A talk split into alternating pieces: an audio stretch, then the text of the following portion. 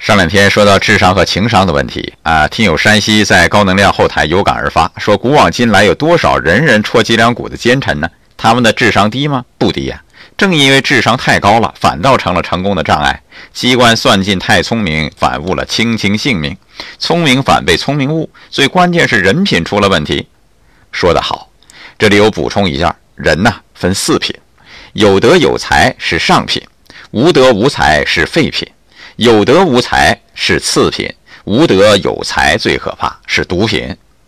好了，再回应一下山西的说法。他说黄蓉的智商不是一般的高，但黄蓉就学不会左右互搏之术，郭靖却能学会，可见境界还是有差别的。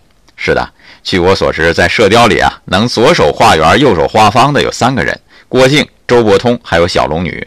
这三人的共同特点是什么呀？有德有才又心思单纯的人，简直就是极品呐！爱生活，高能量。